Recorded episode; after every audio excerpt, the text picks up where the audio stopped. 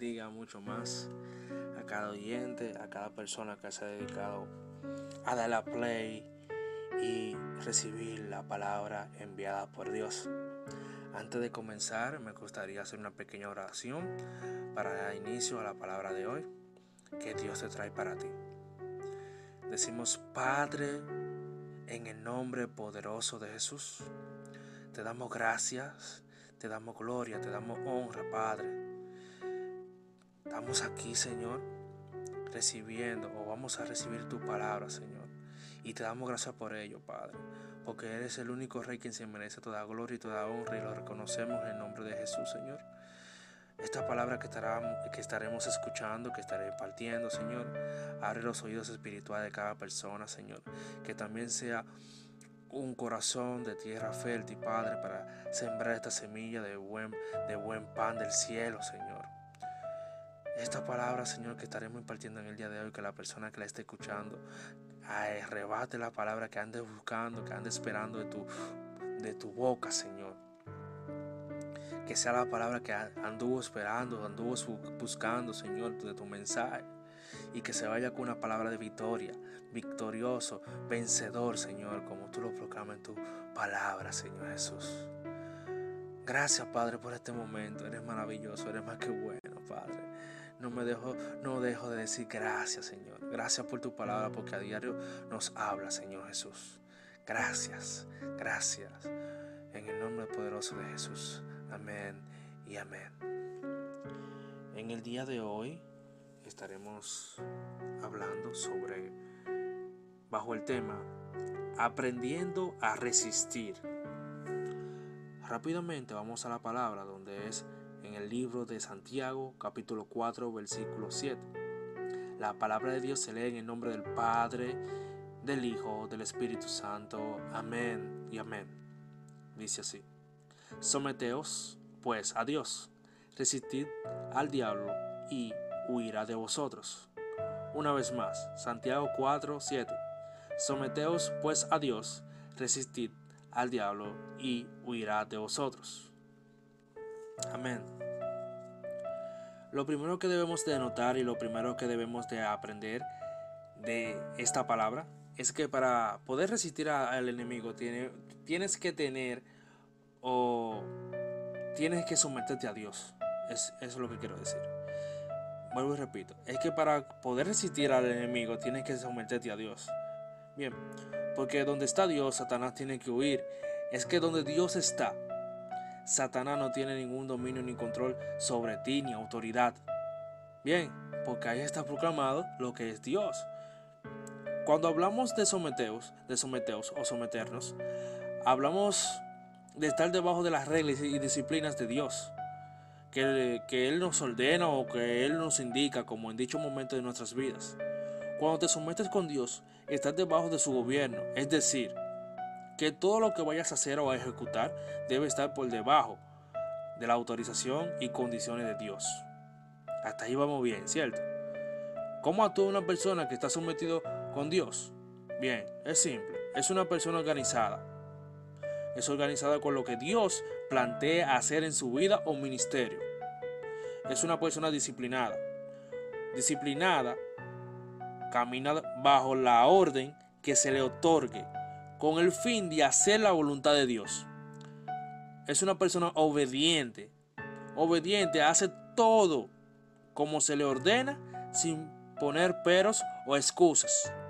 Eso es muy importante porque vemos muchos cristianos que Dios nos da una orden y, lo primero que decimos, ¿por qué a mí?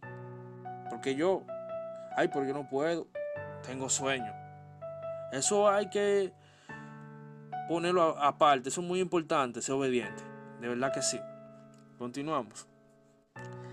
Tenemos que tener bien pendiente que no se puede resistir a ninguna tentación estando fuera de, Dios o de Jesucristo. Oye, es que no hay nada. Oye, es imposible, es imposible que venga una prueba, que venga una tentación y tú la puedas vencer estando fuera de los caminos de Dios, estando fuera de la comunicación de Dios, estando fuera de la cobertura de Dios. Es imposible, es imposible, porque cuando tú quieres pasar un proceso, debe tener una resistencia, o pongámoslo así, debe tener unos amortiguadores, unos amortiguadores bien fuertes, porque el peso que te va a caer no lo podrás resistir, tú solo. ¿Y cuál es tu amortiguador? El Espíritu Santo de Dios. Bien. Ay, yo creo que vamos bien, me vas entendiendo. La resistencia espiritual es ocuparse del espíritu para mantenernos alejados de aquellas cosas que nos afectan negativamente al espíritu.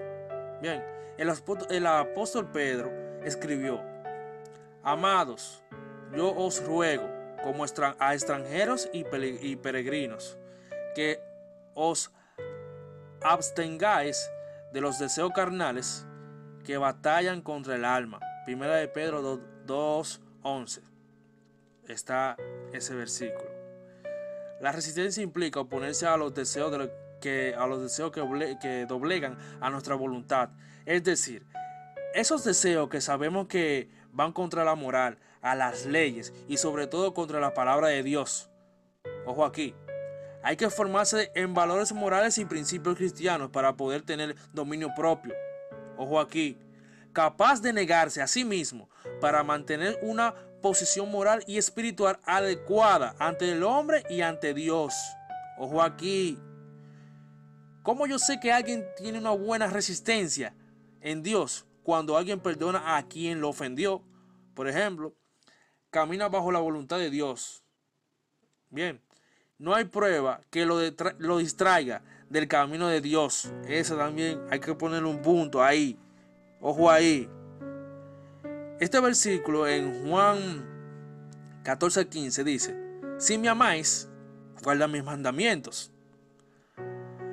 Nos da a entender que si realmente amamos a Dios y que si guardas sus mandamientos, muy resistente serás.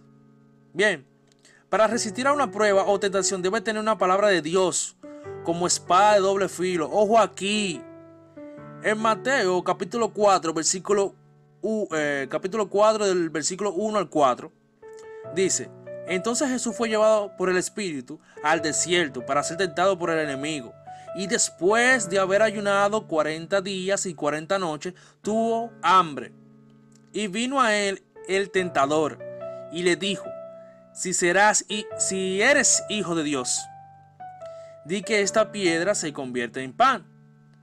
Él respondió y dijo, escrito está, no solo del pan vivirá el hombre, sino de toda palabra que sale de la boca de Dios.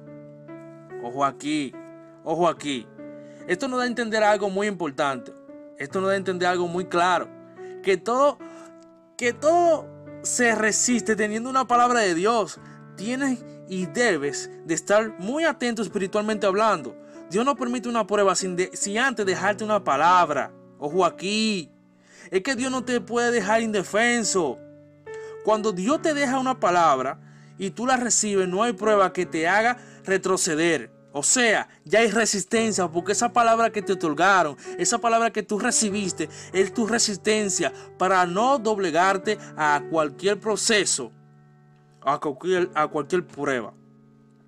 Es que cuando tú caminas por la palabra que te entregó, camina confiado, camina firme, camina resistente a todo lo que te lance el enemigo y anda y, y, nada, y nada, y nada te afecta porque la palabra de Dios o la palabra que Dios depositó en ti te servirá como escudo, espada y como armadura protectora. Y para finalizar, Leemos este último versículo en Santiago capítulo 1 y 12, versículo 12. Bienaventurado el varón que soporta la tentación, porque cuando haya resistido la prueba, recibirá la corona de vida que Dios ha prometido a los que le aman. Santiago capítulo 1, versículo 12. Yo espero que esta palabra te haya quedado bien clara, bien clara de lo importante que es ser resistente a cualquier prueba o dificultad. Gracias, Padre. Gracias, Padre, por esta palabra que ha sido impartida en este momento, Padre. Gracias por el oyente, Señor. Que sé, Señor, que tomó una gran parte de este mensaje, la cual la hizo suya, Padre.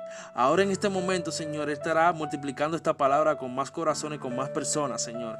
Esta palabra se quedará guardada en su corazón y le estará multiplicando, Señor, y estará dando fruto al 100 por uno en el nombre de Jesús, Señor.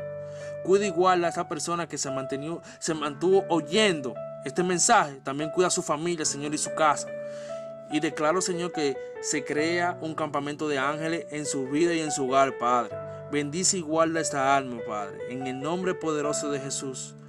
Amén y amén. Recuerde que esta palabra la estuvo entregando Christopher Capellán. Dios te bendiga mucho. Gracias por estar atento al mensaje. Y que Dios te siga, te siga bendiciendo. Hasta la próxima.